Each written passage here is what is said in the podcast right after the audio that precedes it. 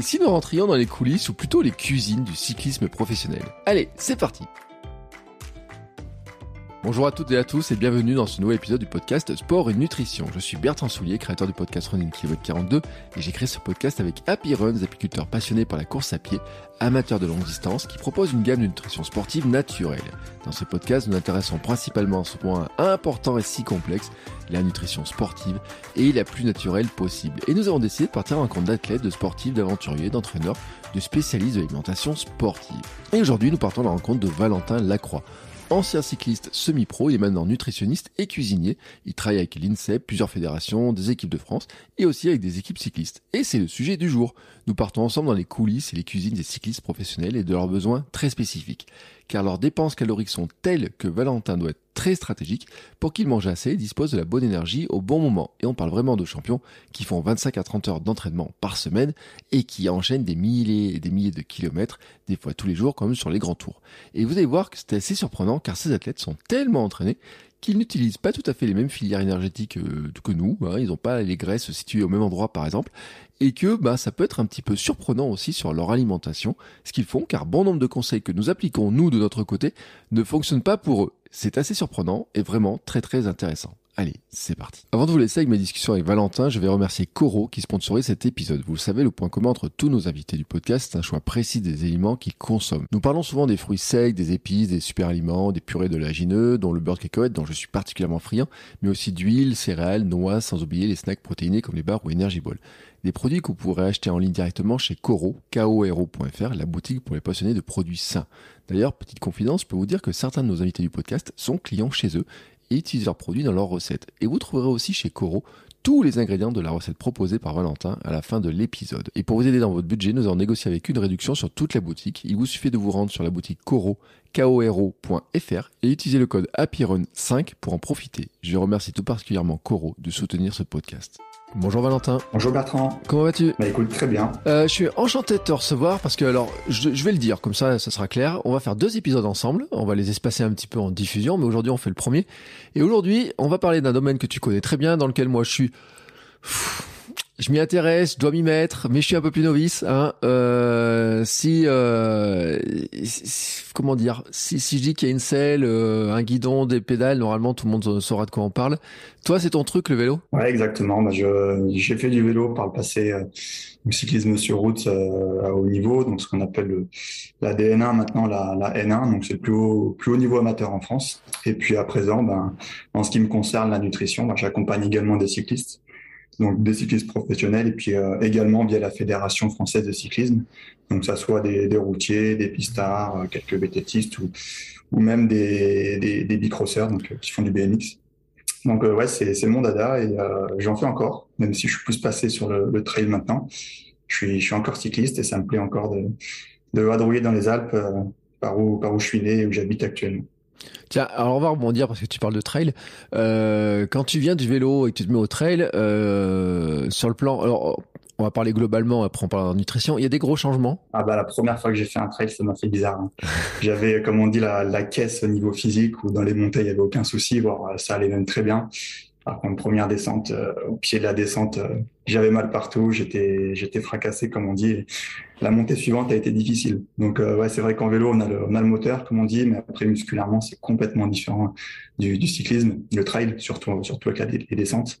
Et du coup ben je m'en souviens encore et euh, j'ai compris que maintenant pour performer en, en trail, ou en tout cas se faire plaisir, bah fallait s'entraîner, fallait faire la descente et et voilà, il n'y a pas que le moteur qui comptait en tout cas.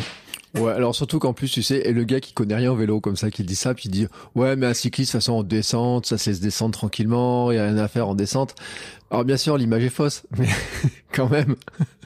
Ah bah quand même ça m'a surpris hein. mais c'est vrai qu'il y a aussi des, des, croyances dans le vélo je me souviens quand on courait les, les anciens disaient faut pas rester sur les jambes faut pas rester debout parce qu'un cycliste c'est pas fait euh, c'est pas fait pour rester debout et justement c'est plutôt fait pour rester assis et voilà on, on se rend compte quand ne serait-ce qu'on doit, on doit faire un peu de randonnée ou de trail ben, musculairement ça ça passe pas et, sur le plan de la nutrition, parce que c'est un point important quand même, parce que et j'en ai parlé il y a pas très longtemps.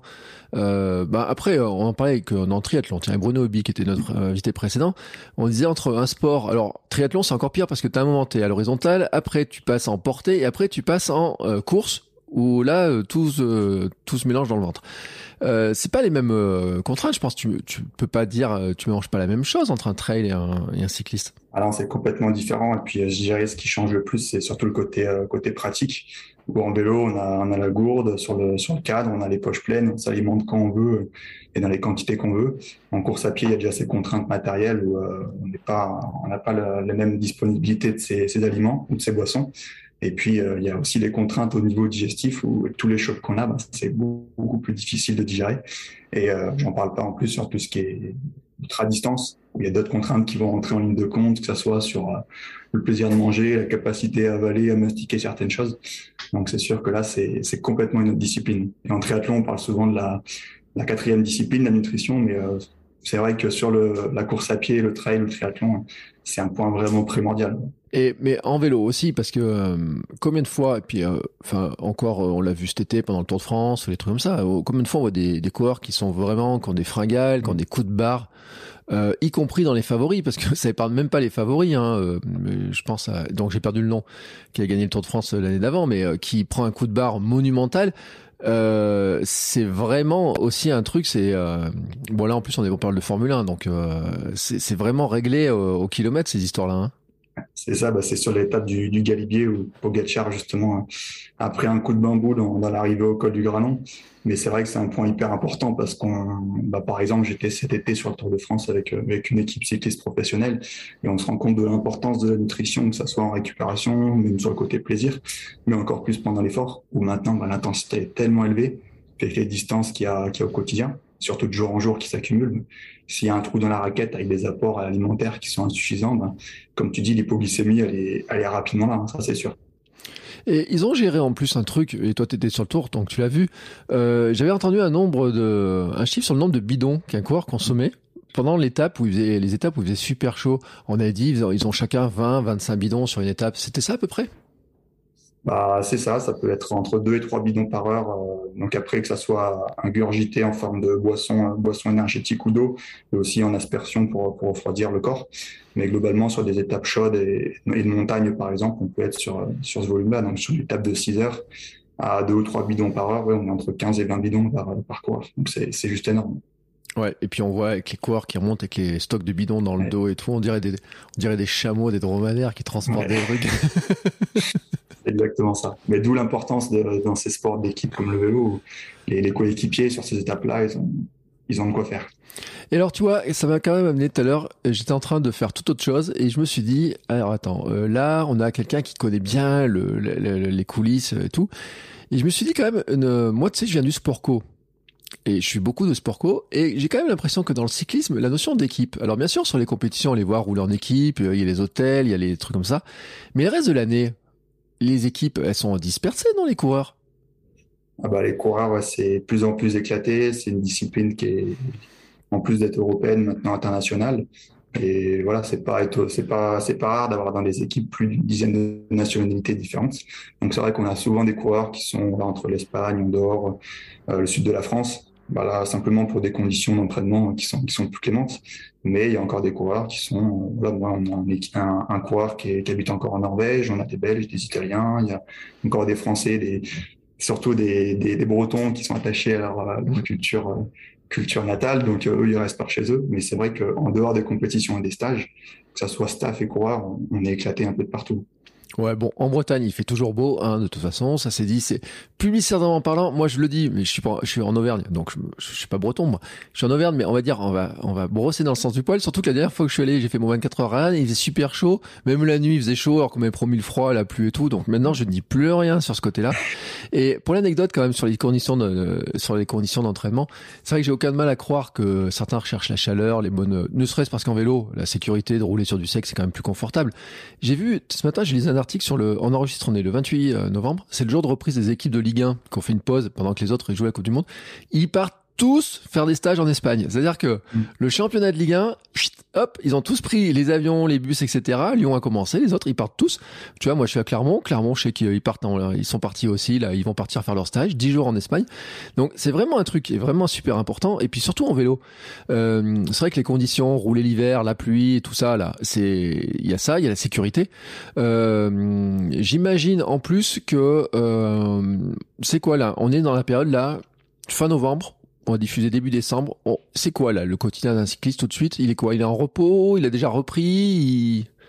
Bah, les, saisons sont de plus en plus longues. Hein. Euh, maintenant, ils finissent euh, mi-octobre en général. Après, ça dépend des, des, coureurs, mais parfois, il y en a, ils vont parfois jusqu'à plus d'un mois de coupure. Donc, en tout cas, souvent bon trois semaines de coupure donc une interruption quasiment complète de l'activité physique et encore plus du vélo. Et après, c'est une reprise progressive, donc qui va passer par euh, une activité un peu un peu variée. Il y en a qui vont courir, il y en a qui vont faire des sports co, par exemple. Enfin, c'est un peu un peu varié. Puis progressivement, on rentre de plus en plus sur une préparation spécifique parce que les, les premiers stages hivernaux arrivent, voilà, dans, dans une dizaine de jours, donc vers le vers le 5 ou 10 décembre selon les équipes. Et comme tu disais, avec les footballeurs, euh, la majorité des équipes se retrouvent dans le sud de l'Espagne. Dans un rayon de 15 km, on a une quarantaine d'équipes, donc tout le monde se croise. Ça fait monter la pression gentiment, mais sûrement. Mais voilà, il y a, y a des conditions parfaites là-bas, que ce soit en termes de dénivelé, en termes de conditions. Et du coup, ben, progressivement, on va glisser vers une préparation plus spécifique. Premier stage de décembre, c'est plus axé, euh, tout le monde se retrouve, un peu de cohésion. Euh, on fait beaucoup d'endurance. Et puis après le second stage de janvier, Là, c'est avant les, avant les premières compétitions. Là, on commence à mettre un petit peu d'intensité, mais euh, ça reste quand même une grosse base, euh, ce qu'on appelle une grosse base aérobie, avec des semaines de 25, 30 heures, voire plus des fois de, de, vélo. Donc, sans rajouter la préparation physique générale, par exemple, en plus. Ouais, ça, fait quand même 25-30 euh, heures. Bon, après, on parle de cycliste pro, mais euh, j'ai l'impression quand même quand on dit ça, quand on compare avec d'autres sports, bon, on peut reparler du foot. Hein, euh, où ils s'entraînent en général une heure, une heure et demie le matin, ou bon après, je veux bien qu'ils aient d'autres choses, mais ça fait partie des sports où on peut pas dire que les volumes d'entraînement soient énormes quand on, compare à la course et alors au vélo, on dit les forces de la route, mais c'est vrai que le temps passé sur le vélo, il est énorme.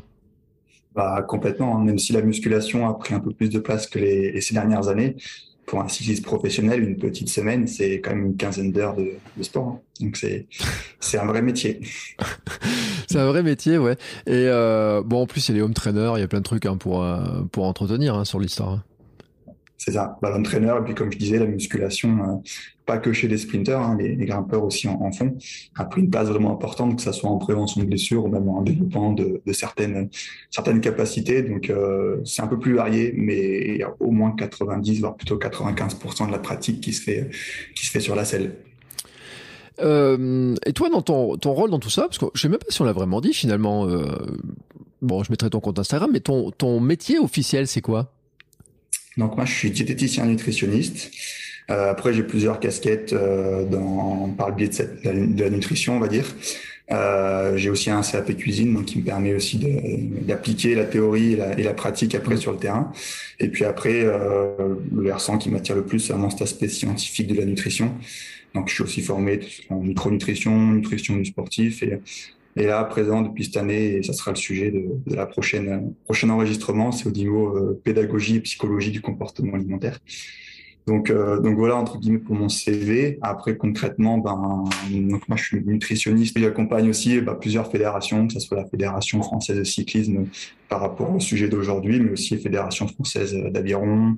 Euh, pas mal investi aussi avec le ski et puis tout ce qui est fédération comme les sports à catégorie poids. Euh, sport de combat comme la lutte, la boxe, etc. Donc une bonne partie de mes activités sont faites à, à l'INSEP à Paris, donc l'Institut national du sport. Et après, j'interviens aussi euh, de manière, de manière indépendante avec euh, des clubs pro ou, des, ou des structures fédérales.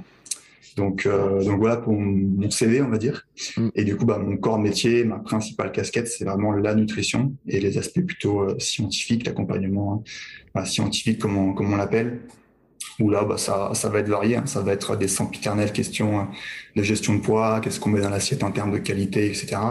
Mais après, ça peut être vraiment, euh, vraiment varié avec euh, l'incorporation pas mal de, de, données, données biologiques, que ce soit au niveau de l'hydratation, de, de l'urine notamment, au niveau de bilan biologique, au niveau d'analyse de sang, de sel, etc. Euh, donc voilà, divers, divers paramètres, que ce soit la glycémie, la lactatémie, euh, différents différents éléments comme le stress oxydatif, etc., qu'on va venir euh, étudier, mesurer. Et puis derrière, ben, qu'est-ce qu'on met en qu'est-ce qu'on met en place, que ce soit dans l'assiette, euh, dans la gourde, par exemple pour les cyclistes, et éventuellement, ben, il y a des compléments alimentaires si c'est nécessaire, en fonction des besoins de l'athlète euh, et puis de sa performance et de sa discipline. Pour des, euh, si on en revient sur l'histoire des équipes, là, des coureurs, tu les suis toute l'année ou c'est vraiment sur des périodes plus précises? Euh, toute l'année. Après, on va dire qu'il y a quand même des besoins, des moments où ils vont relâcher un peu plus. Donc, l'exemple des cyclistes, pendant leur coupure, moi volontairement, je je prends pas trop au bout de mon nez puisque c'est aussi des moments de, de relâche. Euh, donc voilà, ils sont ils sont libres, mais sur tous les plans, je dirais, hein, tous les plans de la performance sont un peu mis de côté, un peu ralenti. Mais après, c'est un suivi quotidien qui va passer par euh, des stages d'entraînement notamment. Souvent des points importants. On est présent au quotidien avec eux. Après, il y a des moments clés dans la saison au niveau des courses. Donc c'est vrai que souvent les, grands tours chez les cyclistes ou les, classiques sont des, points de passage importants parce que la nutrition va aussi euh, être plus importante dans ces moments-là. Et puis après, entre, euh, entre ces compétitions, en fil rouge, ben, selon les, les, besoins des coureurs, on va les suivre euh, au quotidien, selon, selon leurs besoins. Donc c'est vraiment varié. Hein. Ça peut être juste euh, des, des, banales, euh, des banales recettes ou des, des, individualisations sur leur plan d'entraînement et du coup, ben, si on découle au niveau de la nutrition. Mais après, ça peut être euh, des tests entraînement qu'on va faire à la maison pour pour préparer la prochaine compétition, mm. que ce soit en termes d'entraînement nutritionnel sur les quantités, le type d'aliments ou de boissons qu'on va prendre en compétition. C'est vraiment varié. Donc, il y a des points de passage, mais entre ça, il y a quand même un suivi du quotidien qui est important. Euh, Ma question va être vraiment euh, néophyte comme ça, mais on ne sait pas. Est-ce qu'un cycliste peut ne pas être sérieux sur son alimentation ou est-ce que euh, ça pardonne pas du tout? Ça peut marcher un temps, je dirais. Après, euh, c'est vrai que sur la qualité, euh, qualité des apports, tout ce qui est apport micronutriments, etc., il y a vraiment des différences assez importantes. Mais euh, ça, c'est plus des choses si si elles sont pas soignées qu'on va qui vont pénaliser la performance ou la récupération plus sur le long terme. Par contre, euh, bah, tu parlais tout à l'heure des, hypoglycémies, mais celui qui est pas vigilant sur ses apports en termes de, quantité, ça, il va souvent rapidement le voir en termes de récupération et de, baisse des performances euh, à l'instant T quand il y a une hypoglycémie. Et souvent, bah, c'est vrai que c'est des sports comme les sports d'endurance où on parle beaucoup de la gestion du poids pour le rapport poids-puissance. Mm. Et donc, du coup, on a souvent bah, tendance à restreindre ses apports parce qu'on se dit, euh, je veux pas grossir, ou même je, je veux plutôt toujours m'affûter au, maximum. Et on se rend compte que souvent, c'est plutôt l'inverse. Le problème, c'est que les, les coureurs, ils mangent pas suffisamment. Ouais. Et sur le long terme, ben, je pense que de mémoire, c'est des, des, problématiques que tu as déjà abordées sur le podcast. Mais ces problématiques, en fait, de, de déficit énergétique, qu'ils soient chroniques ou, ou aigus, ça a vraiment des répercussions sur la santé et sur la performance aussi. Et souvent, j'aime bien dire au quoi, en fait, si, si tu fais pas attention à tes apports, donc là, vraiment sur l'aspect quantitatif, tu as 100% de chances de trop manger quand tu es au repos et 100% de chances de pas assez manger quand tu es à l'entraînement. Donc en fait, tu fonctionnes un peu la tête à l'envers et euh, bah, tu n'optimises pas en fait tous les processus euh, adaptatifs sur le plan de ta progression. Voire tu t'exposes à des blessures, à tomber malade et ainsi de suite. Et, tu sais, moi, quand je vois le physique des cyclistes, mais surtout des pros, j'ai quand même l'impression qu'ils, enfin, ils ont quoi comme taux de masse grasse, les mecs là? Ah bah, les plus bas, c'est souvent autour des 4%. Je pense qu'on a une moyenne autour des, des 7-8% en saison, sous des objectifs. Mais voilà, les, les, plus, les plus épais, je vais pas dire gros parce qu'ils en sont loin d'être gros, c'est, du 9-10%. Donc c'est, c'est bas, hein, c'est sûr, mais avec le nombre de kilomètres et d'entraînement qu'ils font, la dépense énergétique, elle est, elle est énorme. Sur le Tour de France, les grosses journées, on est au moins à des 6000 calories, mm. même pour les petits gabarits de 55-60 kilos. Et ils sont capables de manger autant qu'ils dépensent? Ou, ou c'est physiquement impossible? Enfin, je veux dire. Euh... Bah, c'est difficile et euh, c'est pour ça notamment bah, l'exemple encore du Tour de France. Hein, mais euh, souvent il y a un petit déjeuner, un repas du soir qui sont vraiment complets. Et le reste de la journée, c'est des collations, c'est ce qu'on mange sur le vélo. Donc concrètement, en deux repas, euh, c'est compliqué d'avoir autant de calories mm. bah, parce que simplement le système digestif et même euh, l'appétence vers vers les aliments, elle est elle n'est pas non plus énorme. Surtout bah, cette année avec les conditions chaudes qu'on a eues, ça c'est aussi un point qui, va maltraiter le système digestif et pour autant même augmenter les apports, notamment les apports glucidiques. Donc maintenant, ce qu'on retrouve, c'est des apports de 1 qui sont beaucoup plus importants sur le vélo, en récupération aussi, et des apports qui sont vraiment fractionnés. Bah, concrètement, ils vont avoir leur petit déjeuner, ils vont avoir une ration d'attente euh, liquide et ou solide avant le départ. Après, ils vont avoir tout ce qu'ils vont manger sur le vélo et après trois rations de récupération, donc en gros heure par heure, après l'étape, plus le repas du soir, plus une collation avant d'aller se coucher. Wow, et en fait, ils mangent sans arrêt quoi. Tout le temps. Ben, ils sont presque, ils sont presque entre guillemets sous, sous perfusion, sans, sans mauvais jeu de mots. C'est dans du cyclisme, on va dire, mais, euh, c'est sûr qu'ils mangent, ils mangent constamment. Euh, c'est quoi une ration de récup pour avoir une idée pour ceux qui se posent la question là? Ben, globalement, euh, moi j'aime bien la, fragmenter en, trois prises, ou une première prise qui va être plutôt liquide, semi-liquide, simplement pour mieux absorber, mieux absorber les nutriments, parce que le système digestif il est, euh, un peu en mode veille. Souvent c'est des boissons sucrées, donc euh, classiquement des jus de fruits et smoothies, ça peut être des sodas aussi de temps en temps quand, quand ils en ont envie et besoin. Euh, ça arrive quand il y a des apports vraiment, euh, des, des, demandes vraiment importantes d'ajouter bah, des, bonbons, des fruits secs, etc. pour justement avoir, la calorie facile. Et après, progressivement, plus le système digestif va reprendre un peu son activité, plus on va remettre des, des vrais aliments. Donc souvent, on est quand même sur une base de féculents, une protéine et, un condiment ou une sauce. Et on va concrètement vraiment à l'essentiel. On veut vraiment de la calorie, des glucides, des protéines, de l'eau. C'est la priorité. Et le reste, tout ce qui est un peu euh, micronutriments, vitamines, etc., viennent en complément, mais c'est pas notre priorité. Ça, on va vraiment le mettre euh, notamment sur les principaux repas, le matin et le soir, où euh, là, on aura un peu moins d'exigence sur l'aspect calorique de ces apports-là. D'accord. Il y a des risques de carence particuliers qui sont liés au cyclisme, là, sur des, où, où, on retrouve à peu près les mêmes dans tous les sports? Non, bah, je dirais qu'on est un peu plus protégé euh, les cyclistes euh, par rapport à des sports à, à, impact comme la course à pied, comme le triathlon par exemple aussi, ou notamment sur euh, sur la carence en fer. Donc déjà les sports d'endurance, encore plus chez les femmes, si on aborde aussi ce sujet, on, on est sujet à ces carences. Mais en fait, d'avoir une course à pied, avoir de l'impact notamment sous la voûte plantaire, ça va faire qu'on va avoir des, des micro-pertes en fait en, en fer, parce qu'on va avoir des, des micro-saignements qui vont être répétés. Et ça, ça va favoriser en fait une, une, moins, moins bonne rétention de ce fer qui va amener à la carence. Après, concrètement, bah, chez, chez les cyclistes, euh, je dirais que la principale carence, c'est la carence énergétique, pas manger mmh. suffisamment. Et après, ben, c'est des carences qui sont pas forcément chroniques, mais dans des conditions chaudes, ben, on va être vigilant sur les apports en minéraux comme le sodium principalement, mais également euh, potassium, euh, potassium, magnésium qui vont être importants. Le zinc va l'être aussi. Donc on est obligé souvent d'insister sur l'apport en, en, aliments via des fruits, des légumes, des céréales, etc. Mais on est souvent obligé de complémenter pour euh, faciliter la réhydratation. Parce que sur des étapes, on peut perdre des volumes d'eau hyper importants. Et dans la sueur, notamment, il n'y a pas que de l'eau. Donc mmh. on est obligé de compléter ces apports-là. Sur euh, les, euh, les cyclistes, en fait, à, à partir de quel âge finalement euh, ils s'intéressent vraiment à ces questions-là? Parce que est-ce qu'il y a un moment donné où ça fait vraiment une grosse, enfin forcément que ça fait une grosse différence parce que il y a, sinon c'est pas possible. Mais il y, y a vraiment à partir d'un moment auquel ils s'intéressent plus que d'autres ou parce que moi j'ai eu des coureurs, tu sais, quand ils sont jeunes, j'ai l'impression qu'ils mangent à peu près n'importe quoi, puis quand ils se rendent compte que d'un coup ils ont un truc un peu à, à 22, 23 ans, ils commencent à s'intéresser un petit peu plus. Mais c'est pareil dans le vélo ou?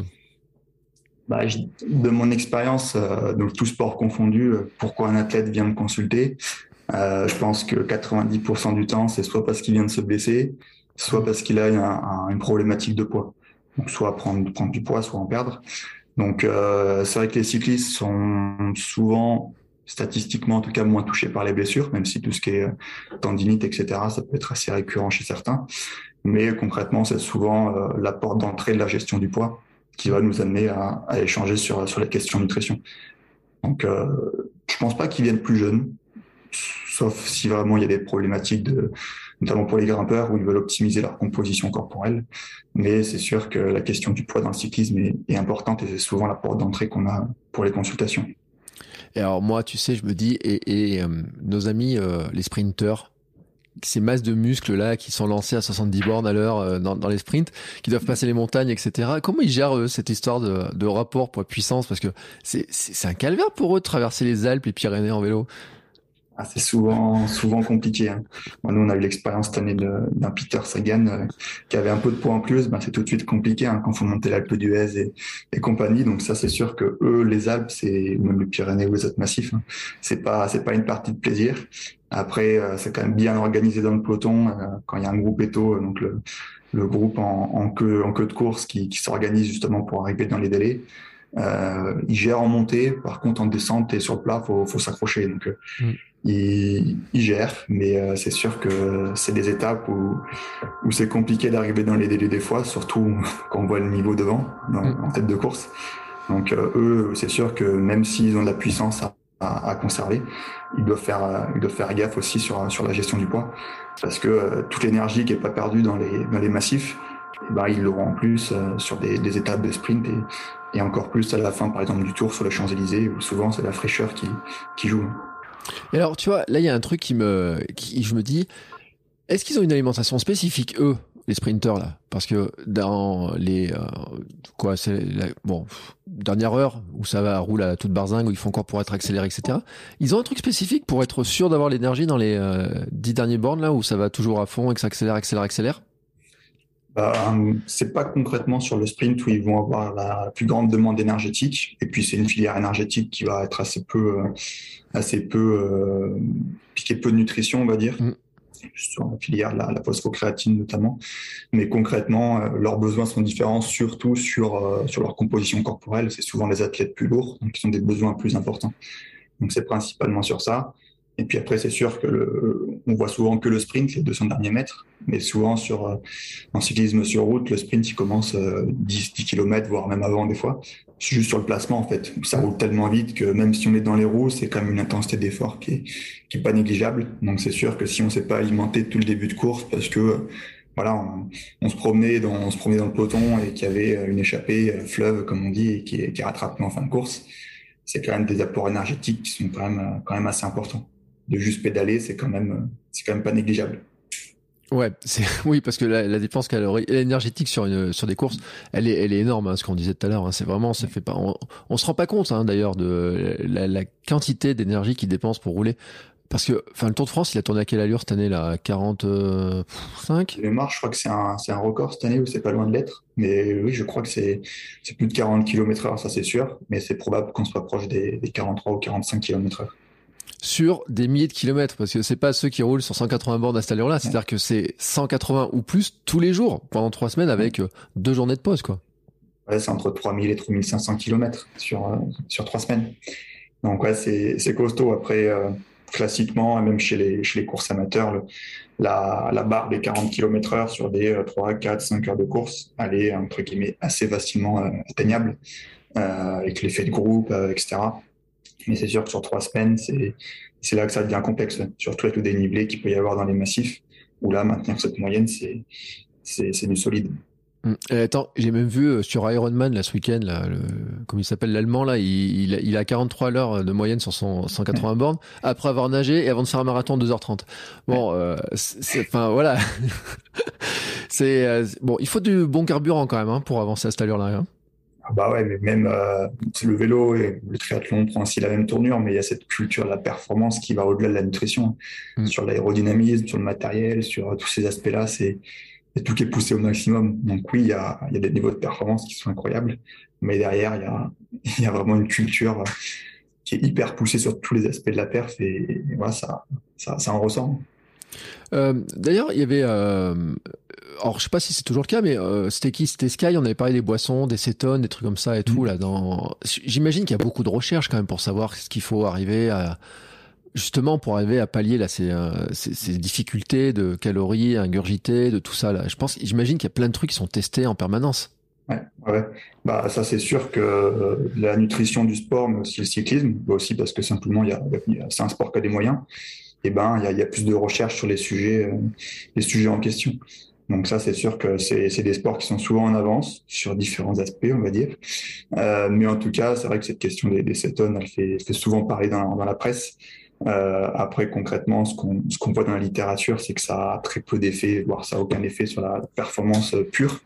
Par contre, c'est sûr qu'on aborde ces questions de, de déficit énergétique, de capacité à s'alimenter suffisamment, bah, c'est aussi, comme je le disais, des, calories qui sont faciles, qui sont, qui sont ingurgitées. Mais on peut se poser la question aussi de simplement euh, avoir une stratégie à, simplement ben, calibrer mieux ses apports, à les fragmenter dans la journée, ce que je disais, ben, les différentes collations dans la journée, les collations avant d'aller se coucher. pourquoi pas aussi agir simplement avec des, des aliments qui ont une densité nutritionnelle, qui sont plus riches en, en calories dans un petit volume, comme les graisses, comme les huiles, comme les oléagineux, etc., pour arriver en fait à des, à des apports caloriques qui soient qui soient pas loin de la réalité. Mm. souvent, euh, voilà, il y a peut-être des questions à se poser sur ces compléments comme les cétones, etc. Mais il y a des équipes qui n'ont pas, pas optimisé simplement cette base de simplement manger suffisamment. Ouais. Donc ça, c'est sûr que c'est c'est un peu discipline à deux vitesses, puisqu'il y en a qui sont au-delà de la performance, c'est de la recherche, c'est voilà, l'innovation, et il y en a qui, qui, suivent un peu juste le mouvement, on va dire. Euh, Est-ce que euh, j'ai tort de penser que euh, un cycliste, il, il, est sur quelle filière énergétique le plus long de la course? C'est de l'aérobie, c'est de la basse intensité. Pour eux, c'est sûr, pour monsieur, madame, tout le monde, on serait quasiment au maximum pour, pour juste simplement suivre les roues. Mmh. Mais eux, euh, voilà, ils sont à des intensités, même à plus de 40, 40 km heure, ils peuvent être sur, sur une dominante d'aérobie. Et c'est ça qui fait leur force. Mmh. Et ouais, si on compare un cycliste même de très bon niveau, mais amateur, et un cycliste professionnel, la différence, ça va pas se faire sur le potentiel maximum, sur un sprint, sur une accélération, plus sur la capacité justement à, être durable, en fait, à, endurer un niveau d'intensité qui est bas, moyen, mais sans se fatiguer. Donc au niveau euh, alimentation, euh, on va plutôt être sur quoi? Sur de sur des lipides, sur des choses comme ça, ou euh, c'est comment les équilibres en fait? Ah non, pour autant, en fait, c'est, on va quand même être sur une dominante de glucides. Ouais. Et justement, c'est ce que même à des intensités basses, on va avoir des besoins en glucides qui vont être euh, même très, très difficiles à compenser, même si on a des apports très élevés. Quand je dis très élevés, pour, pour ceux qui connaissent un peu le sujet, on est souvent sur des apports entre 90 voire 120 grammes de glucides par heure. Mm. Donc, pour le petit exemple, souvent, une, une boisson d'effort du commerce, c'est 30, 40 grammes de glucides par, par gourde. en fait, il faudrait multiplier ça par, par deux, trois, voire, voire plus. Donc, c'est des apports avec des boissons spécifiques, avec des, des, barres énergétiques, des gels, etc., qui ont des apports, des apports importants. Mm. Et en fait, la différence, elle va pas forcément se faire sur le vélo, où au final, les, les apports vont plutôt être glucidiques, même si l'organisme va puiser, puiser dans ses réserves de graisse. Par contre, c'est en fait tout l'entraînement qui est fait toute l'année, depuis des années, qui va forcer le corps, en fait, à être plus économe.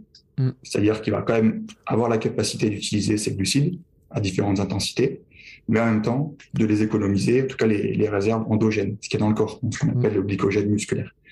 Donc en fait, c'est des, des, athlètes qui ont des capacités à brûler des graisses qui sont vraiment énormes, mais aussi qui ont la capacité d'aller chercher les glucides quand ils en ont besoin et d'en utiliser des grandes quantités pour euh, pour soutenir en fait les efforts qui sont euh, qui sont faits. C'est énorme hein, comme gestion quand même parce que euh, c'est vrai que là on rentre dans des trucs où on se dit bon bah pour nous, le commun des mortels, on, on, fonctionne pas tout à fait de la même manière. Euh, c'est là où on voit aussi, hein, c'est le niveau pro où euh, vraiment les écarts sont, sont vraiment incroyables. C'est vraiment des machines. Euh, enfin, pour moi, à 4% de matière grasse, euh, il me semblait qu'on n'était pas bien vivant, mais je peux me tromper, mais c'est ça. Après, il y a petite différence, des petites subtilités sur la, la, teneur en masse grasse dans, dans l'organisme. Mm. Souvent, on va mesurer ben, ce qu'on appelle la, la, graisse sous-cutanée, mm. avec la pince à pli pour ceux qui connaissent, ou différents, différents appareils qui vont mesurer la, la composition corporelle et, et, le pourcentage de masse grasse.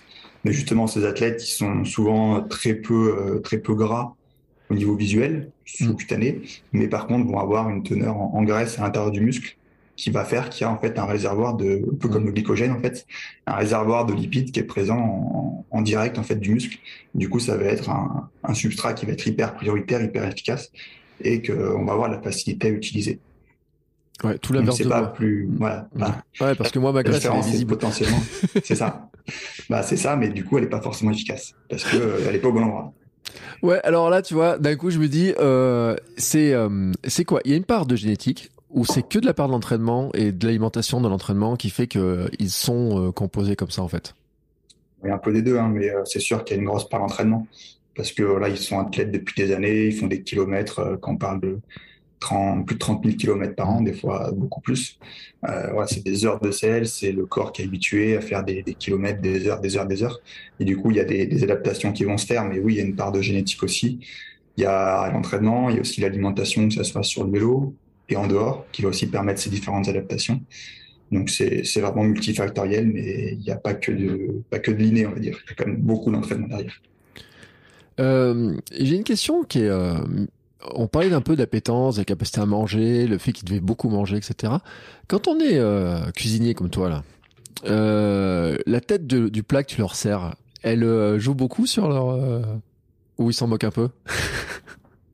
sur une journée, je pense qu'ils euh, s'en foutent un petit peu. Ils ont quand même leurs habitudes euh, du plat de pâtes ou du plat de féculent. Mm. Mais voilà, sur trois semaines, voilà l'exemple du Tour de France cette année, c'est quasiment un mois parce qu'on est parti du Danemark, donc on arrive quasiment une semaine avant. Donc euh, un mois loin de la maison, un mois à... ça soit dur, un mois à être sous la chaleur, potentiellement avoir mal au ventre ou simplement avoir envie de manger des choses différentes, bah, on est obligé de s'adapter. Et comme on sait que le principal facteur limitant, c'est qu'ils ne mangent pas suffisamment, donc l'impact limitant sur la performance, on est obligé bah, d'utiliser des, des subterfuges, on va dire, pour les faire manger un peu plus. Donc ça va d'une cuisine un peu plus euh, jeune, on va dire, un peu street food et autres, mmh. mais on va aussi sur des, des préparations là, qui sont gourmandes, qui sont, qui sont plaisantes.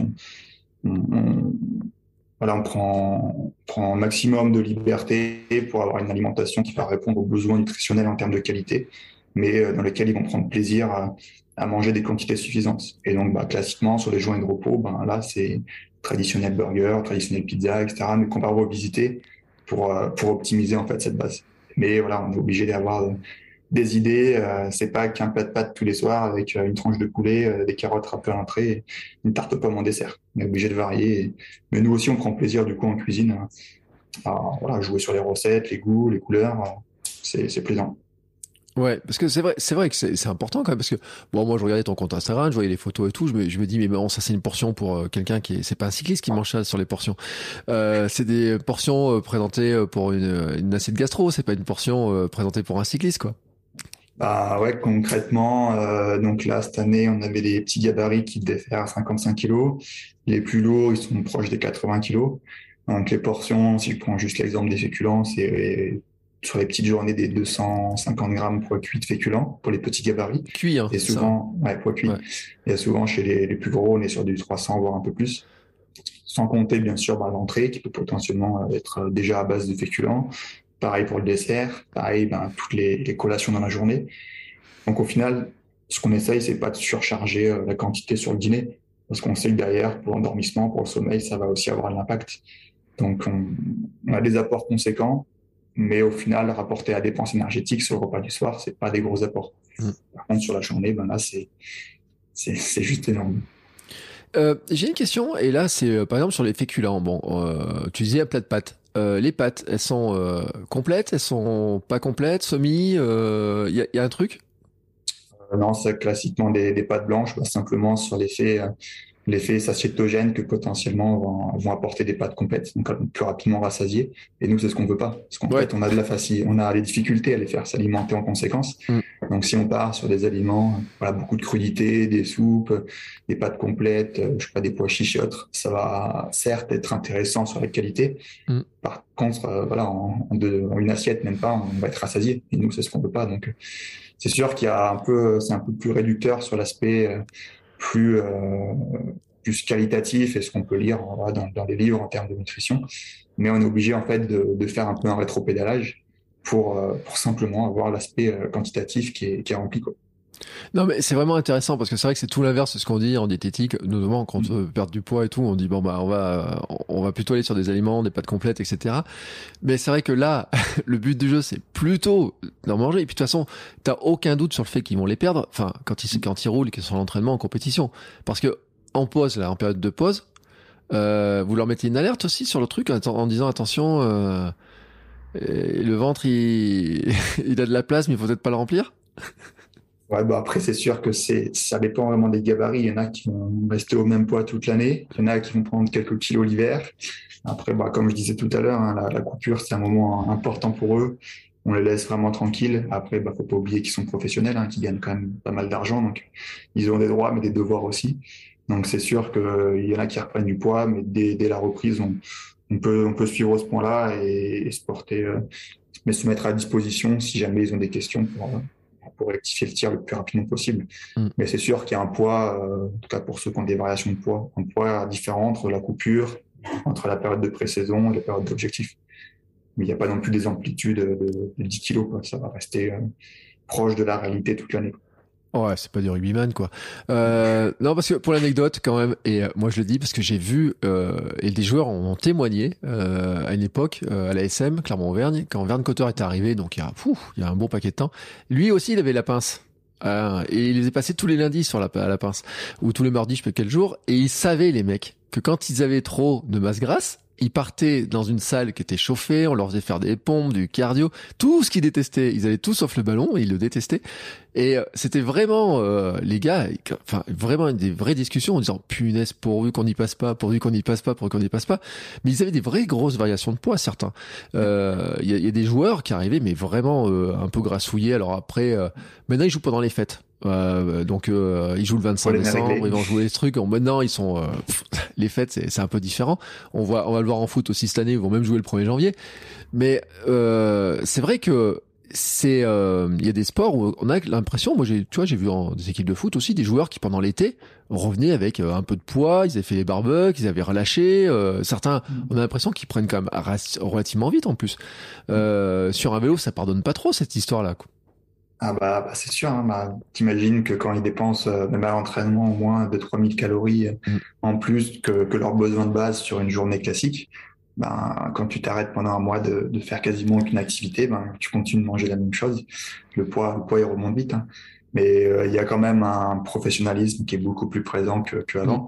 Et tu vois, juste pour la comparaison, tu parlais du rugby ou du foot, mais pour, pour travailler pas mal avec les, les boxeurs, les lutteurs, certains judokas, etc., Là, c'est quand même un, un autre niveau. Hein. Entre les régimes, il y a des variations de poids. J'avais un, un, judoka, euh, non, un, un, lutteur, pardon, qui faisait euh, moins de 60 kilos en catégorie.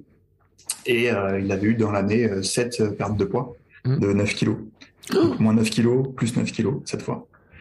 Ouais. Donc à la fin de saison, bah, c'était de plus en plus dur les régimes, sans parler des blessures, sans parler des, des rhumes, des infections, et puis euh, du manque de performance simplement, hein, parce que quand on vient de perdre 9 kilos euh, au mieux de trois semaines, au pire en quelques jours, et ben c'est sûr qu'on peut pas s'attendre à des miracles derrière. Quoi. Mais c'est vrai que du coup les cyclistes ont, ont du coup bah, pris, pris des habitudes quand même beaucoup plus saines. Et puis euh, des fois, si on va jouer sur la sur le poids, sur des moments très aigus, on va le faire de manière euh, entre guillemets artificielle, où on va jouer bah, sur l'hydratation, sur le contenu intestinal et autres, pour éviter en fait de réduire l'apport calorique.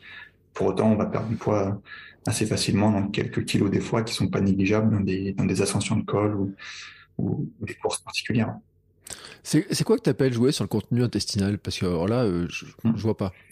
Bah, concrètement, c'est des adaptations au niveau de l'alimentation qui vont faire effet un peu comme des, comme des laxatifs. En fait, on va vider le tube digestif mmh. de tout ce poids mort qui est en, qui est en transit avant de ressortir.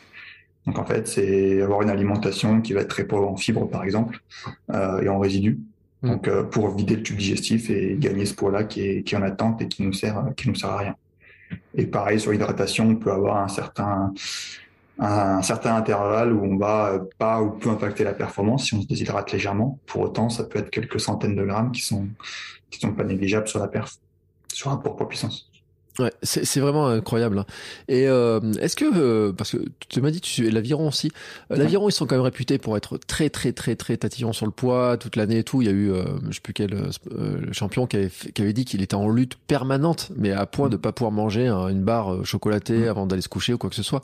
C'est lesquels les plus les plus tatillons entre les deux là? Ben, déjà, pour ceux qui savent pas, l'aviron, c'est aussi un sport à catégorie de poids. Donc, il y a des poids légers et des toutes catégories. Donc les poids légers pour les filles, c'est moins de, 57 kg. Pour les garçons, c'est moins de 70 kg. Donc, euh, vu la masse musculaire qu'ils ont entre le haut et le bas du corps, euh, comme tu dis, ça peut être très difficile de, maintenir ce poids pour les compétitions, sachant qu'ils n'ont pas beaucoup de marge parce que souvent ils sont pesés entre une heure et deux heures avant le départ. Donc, on peut pas faire comme les boxeurs, etc., avoir un gros régime, mais par contre avoir le temps de récupérer derrière. Donc, ils sont souvent pas loin de leur poids, leur poids de compétition euh, toute l'année. Et euh, pour autant, ils dépensent, euh, dans mon expérience, ils dépensent un peu plus de calories que les cyclistes. Ah ouais? plus de masse musculaire en jeu, ça peut être des journées pour les gros gabarits à 7 8 000 calories. Voilà, tu vois, je reviens de, de stage avec la Fédération française d'aviron, on était en, en altitude à, à Font-Romeu. Ils sont à 4 entraînements par jour. Donc, 4 euh, entraînements par jour? 4 entraînements par jour, sans compter la, les 20-30 minutes de réveil nocturne, en, de, de, réveil matinal en, en marche, euh, en marche en extérieur. Donc, mais en euh, fait, on dit les cyclistes, c'est des forces de la route, mais attends, euh, les rameurs, c'est vraiment, ils rament vraiment les mecs, hein. C'est, ouais. Euh, c'est fou, hein. C'est costaud, ouais. Donc, euh, ouais, il n'y a pas vraiment de différence. Après, c'est vrai que bah, l'aviron, bah, c'est sûr, il y a le poids qui va être important sur les, les frottements de la coque du bateau sur l'eau. Mm. Plus t'es lourd, bah, plus frottement concrètement. Mais je dirais que le poids est quand même, euh, ce rapport poids-puissance est beaucoup plus pris en compte chez le cycliste. Bah, de manière, euh, voilà, c'est culturel dans, dans ce sport-là, en fait, d'être affûté euh, constamment, que ce soit sur l'aspect euh, esthétique et, et sur l'aspect perf. Mais voilà, sur, sur l'aviron, c'est quand même un peu, un peu moins prise de tête, on va dire, même si c'est important. Ouais, il faut dire que le vélo, en plus, il y a une, une culture aussi sur la technologie. Hein, sur, euh, moi, j'ai travaillé avec un marchand de vélo. Je te disais, je connaissais rien au vélo, mais euh, j'ai travaillé trois ans avec un marchand de vélo quand même, où euh, on regardait les vélos qui arrivaient, les cadres carbone, etc. Où euh, il était même capable de monter des vélos qui étaient pas homologués pour l'UCI parce que c'était trop léger, tellement euh, on pouvait, euh, il fallait même les alourdir, rajouter du poids dedans, parce que ça fait partie aussi de ça, hein, c'est-à-dire que la culture du, du, poids dans le vélo, elle, est, elle va jusqu'à la moindre pièce du vélo, hein, euh, et on le dit, les fabricants sont capables de fabriquer des vélos qui sont trop légers pour le pour les réglementations officielles, donc il faut les alourdir, faut faut retrouver les équilibres, donc c'est vraiment une culture quoi, hein, cette histoire-là de poids. Hein. C'est ça. Bah, tu parlais des vélos, hein, mais dans le vélo, euh, cyclisme sur route, il y a une, une barre inférieure à ne pas dépasser à 6,8 kg pour les vélos, mais comme tu dis, ils sont obligés de rajouter un peu de plomb ou autre dans le cadre pour, pour alourdir le, la machine. Quoi. Comme quoi, hein, la technologie peut des trucs. Non, parce qu'on parle beaucoup du carbone dans les euh, sur sur la course à pied, ou alors en ce moment tout le monde est en train de regarder lequel gagne la course et quelle chaussure carbone il a, etc. Mais c'est vrai que le carbone dans le vélo, c'est un truc, ça fait tellement d'années qu'il y a du carbone, qu'il y en a partout entre les roues, les cadres, les moindres pièces, etc. Et puis tout un tas d'alliages, etc. C'est euh, c'est une sacrée mécanique. Et puis pour ceux qui s'y intéressent un peu, qui regardent un peu la mécanique, eux ils le savent, mais ceux qui s'intéressent pas, il euh, n'y a pas que là-dedans, hein, parce que les dérailleurs avec les transmissions électriques, électroniques, euh, les réglages, etc. C'est vraiment du. Euh, enfin, je disais tout à l'heure de la Formule 1, parce que j'ai vraiment cette image-là, c'est-à-dire que c'est tout réglé. Euh, enfin, les transmissions maintenant, c'est des petites gâchettes, ça va super vite, etc. Il y a vraiment de la technologie qui se glisse partout. Et on disait, hein, finalement, il y a la technologie partout. Et je me disais, la, la nutrition. Alors, je sais pas si c'est capable de, de, de, de représenter, mais tu vois le pourcentage de réussite dans un coureur parce que bon le matériel ils ont je dis pas qu'ils ont tous le même matériel parce que bien sûr il y a des équipes qui ont plus d'argent que d'autres etc les conditions d'entraînement varient mais la nutrition elle joue à combien de pourcents finalement dans, dans tout ça? C'est difficile à dire. Après déjà c'est qu'est-ce que tu peux faire avec la nutrition pour éviter les contre-performances? Mmh. tu parlais des hypoglycémies tout à l'heure. C'est déjà c'est déjà pas mal si tu arrives à avoir suffisamment d'énergie pour faire ton effort euh, c'est un peu moins le cas, mais c'est, ça peut quand même arriver dans, dans le cyclisme. C'est plus, plus vrai sur le, course à pied, le trail, etc. Mais tout ce qui est trouble digestif aussi. Mm. Il y avait un, un vainqueur d'un certain Giro il y a quelques années qui avait dû s'arrêter euh, avant, euh, avant l'ascension d'un col. Ben, voilà, c'est aussi du temps perdu. Donc c'est déjà prévenir la contre-performance en, en, en, mangeant suffisamment les, les, bonnes, les bonnes choses au bon moment. Et puis après, ben, il y a tout ce qui nous permet d'optimiser donc que ça soit dans le suivi au quotidien, dans le contenu de l'assiette, dans, dans, les apports caloriques. Voilà, maintenant on est sur des, des, modèles où à chaque journée, selon le type d'entraînement de la journée, on va avoir des apports précis en termes de, de, macronutriments, de glucides, de protéines, de lipides à certains moments de la journée, pas à d'autres. Pareil sur le vélo par exemple, donc c'est hyper varié. Il y a tout ce qui apporte en, en complément, donc qui, qui sont divers et variés. Hein. Ça va du, de la ceinture au jus de cerise, au jus de betterave, à des compléments que plus euh, moins naturel dans le sens où ça, ça, ça vient de la chimie, mais par exemple, euh, voilà, de la caféine, des choses comme ça. Mm. Donc c'est divers et varié, mais euh, on va dire que notre champ d'intervention nutritionniste, il est, euh, il est hyper large. Ça va de, de, la recette de cuisine au plan, euh, plan alimentaire le jour de la compétition avant le contre-la-montre qui est timé à la minute. Quoi. Ouais. Donc c'est voilà, au gramme près aussi. Donc, c'est varié et je pense que ça c'est pris en compte maintenant dans ces incontournables dans la performance comme euh, le matériel, comme le sommeil, comme la nutrition, comme bah, tous ces aspects-là qui sont euh, qui sont obligatoires en fait si on veut accéder au, au niveau maintenant. Mmh. Euh, bah, ça m'importe deux questions, mais euh, j'en ai une d'abord, c'est que tu parlais des contre-la-montre, c'est timé à, la, à la seconde près, hein, c'est vrai que c'est un truc. Mais tu vois, moi par exemple, le Tour de France, là, euh, le prochain Tour de France, le 9 juillet, il arrive au Puy de Dôme. Bon, c'est l'étape 184 bornes, et puis à la fin, t'as un espèce de mur de 12, 12%. Euh, les mecs en auront plein les pattes parce qu'ils auront fait. Euh, ça sera le neuvième jour de course quand même, hein, parce qu'il y aura, il y a pas eu la C'est la dernière étape avant la journée de repos. Euh, donc ils passeront une belle journée de repos à Clermont, tu vois, ça va être cool, etc. Mais cette étape, cette montée du tour de quand t'as fait 184 bornes juste avant et que ça va rouler n'importe comment, parce que ça c'est sûr, avec nos petits vallons, je me dis quand même que les gars, pour être sûr de pas prendre le mauvais coup de bambou là juste avant la dernière montée et d'avoir de l'énergie parce que là tu peux prendre un écart qui est, qui est quand même mastoc sur les quelques kilomètres ça veut dire qu'avant il faut quand même prévoir, faire un plan en disant euh, attention, à tel endroit, il va falloir euh, ravitailler, il faut faire attention à tel, élément et tel élément. C'est ça. Après, j'ai pas le détail de l'étape en amont, mais euh, déjà 180 bornes, ça va quand même nécessiter un peu de temps. Euh, le massif central, j'imagine que ça va être un peu vallonné en amont, donc il va y a quand même y avoir une, une étape euh, usante. Mm. Donc euh, même si de mémoire le Puy d'Homme, c'est quoi, c'est 5 km de montée, c'est pas non plus énorme si? Ouais, euh, je veux dire, il est pas long, hein, mais c'est vrai qu'il fait. Moi, je me rappelle, et quand j'étais gamin, j'ai un souvenir, je peux le dire, parce que j'ai vu ces, ces images-là la dernière fois qu'ils sont arrivés autour. J'étais au sommet et où les vélos en danseuse, ils les penchaient, on a l'impression qu'ils avaient touché le sol. il y avait Delgado et tout, tellement c'est vieux, tu vois, c'était il, il y a très très longtemps dans ma jeunesse. Et euh, c'est vrai que ça y arrache hein, quand même. Le, le dernier truc, ceux qui l'ont monté euh, savent que ça y arrache un peu. C'est pas très long, mais c'est vrai que le mec qui place une attaque et qui a, qui a l'énergie pour placer une attaque sur le, les pourcentages de, du truc, il, il, y a eu des grosses étapes, on le sait, hein, Anctil et compagnie, les grandes légendes, ça, ça y attaque. Mais avant, la veille, il y aurait eu 201 bornes. Euh, Limoges et compagnie là, c'est pas plat, c'est des espèces de trucs, des vallons, etc. Là, il y a 184, il y a rien de plat. Donc, je me dis, ça veut dire que quand même, il y a un moment, il y a une stratégie qui doit être définie pour pour ça aussi, quoi. Bah ouais, je pense que classiquement, ça va être une montée plus de, de puncher, on va dire. Il n'y aura pas que les purs grimpeurs au sommet. Donc, ça va vraiment nécessiter de l'explosivité et de la résistance dans l'effort. Donc, euh, voilà, si, entre guillemets, je donne mon, mon plan idéal sur une étape comme ça, Déjà, ben, comme tu disais, il y aura une étape difficile la veille. Donc, euh, il est possible que pour certains, ils soient déjà en dette d'énergie de, mmh. des jours précédents. Donc, ça va être de, de, de s'alimenter en fait sur toute la course. On va viser des apports, euh, des apports glucidiques proches de, de 90 grammes par heure tout le début d'étape. Et puis après, je dirais, euh, dans, dans les une à deux heures avant le, avant l'arrivée au sommet, on va essayer d'aller chercher un, un, gap supplémentaire en ayant des apports un peu plus élevés. Et après, bah, selon les habitudes de chacun, il se peut qu'il y en a qui, qui fassent des stratégies pour potentiellement se déshydrater légèrement avant cette montée. Il y en a qui vont peut-être utiliser un peu de, de, bicarbonate de sodium, par exemple, pour tamponner un peu cette acidité qui mmh. va être produite sur, sur l'ascension finale. Il y en a qui vont peut-être prendre des gels, euh, des gels énergétiques qui vont contenir la caféine ou autre. Donc euh, voilà, ça va être un moment très intense, relativement court quand je compare à des ascensions de de, de 20 km qu'il y aura sans doute dans les Alpes. Mais euh, voilà, ça va être vraiment hyper énergivore cette ascension finale. Mais surtout, ça va être l'anticipation qu'on va avoir dès le départ en fait. Si on veut pas faire d'hypoglycémie euh, sur cette montée finale, faut pas prendre de retard sur sur les heures précédentes. Ouais, alors je te confirme, les quatre, ces quatre derniers kilomètres à 12%.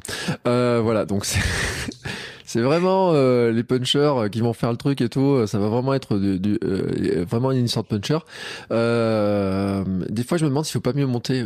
C'est pour une blague, hein, mais ça se monte aussi en courant à fond. Et, et, et on voit aussi que là, c'est des sacrés punchers qui montent ça. Il y a des, il y a des temps, il y a des records qui sont faits là-dessus et tout. C'est, assez impressionnant. J'avais quand même une autre question parce que tu sais, il y a un grand débat qui porte. et moi, j'ai eu des coachs qui m'ont dit, oui, mais pour la récupération, faut prendre des trucs genre BCA et compagnie, tu sais. Euh, j'ai alors ça fait débat parce que en fait, ça sert à quelque chose ou pas? Est-ce que vous dans le cyclisme ou dans d'autres sports, c'est des choses en fait où vous dites ça ou finalement on va beaucoup plus loin que ça en fait, ça c'est qu'un détail? Bah, je pense que les BCA, donc dans mon expérience, que ce soit dans le vélo ou dans d'autres sports, c'est peut-être le mythe le plus implanté en termes de nutrition du sport. Mm. Donc les BCA, pour ceux qui connaissent pas, c'est trois, trois acides aminés qui sont essentiels et qui sont apportés de manière isolée, donc euh, sous forme de compléments alimentaires. Mais en gros, déjà si on parle de récupération, c'est déjà un premier point. L'organisme, il a besoin de plusieurs acides aminés, pas que ces trois-là. Mm. Donc d'apporter de manière isolée ces trois acides aminés, concrètement, ça sert à pas grand-chose. L'idée numéro un, si on veut éviter en fait d'aller taper dans ces BCA qu'on a aussi nous dans notre propre corps, et donc éviter d'aller taper derrière dans, la masse musculaire, c'est déjà d'avoir des apports énergétiques suffisants, notamment des apports glucidiques. En fait, souvent on va chercher ces BCA dans notre organisme à partir du moment où on se retrouve en déficit d'énergie et notamment de glucides. Donc déjà, première intention, si on veut mieux récupérer, et ça je le dis souvent en fait, la récupération elle commence pas à la fin de l'effort. Elle commence dès qu'on commence l'effort. Parce que plus on va puiser en fait dans nos réserves, qu'elles soient glucidiques ou même de ces, de ces fameux BCA, eh ben, ça va impacter la récupération derrière. Donc déjà en termes de récupération, c'est d'anticiper d'avoir des apports réguliers et conséquents pendant l'effort. Deuxième point en récupération post-effort, plutôt essayer d'avoir une protéine qui est complète. Donc on entend souvent parler des, protéines de, lait comme la, la whey, mais pour autant, ça peut déjà être simplement une, protéine animale ou un, mix de compléments végétal. Ça peut complètement être intéressant tant qu'on a tous ces acides aminés qui vont être dans ce même bol alimentaire. Et après, euh, les BCA, on en parle aussi dans les sports d'endurance parce qu'ils peuvent potentiellement avoir un effet sur ce qu'on appelle la, fatigue centrale, potentiellement ce qui va amener ben, à, faire que le cerveau euh, est fatigué concrètement et qu'on est plus à même de, mm. de poursuivre l'effort.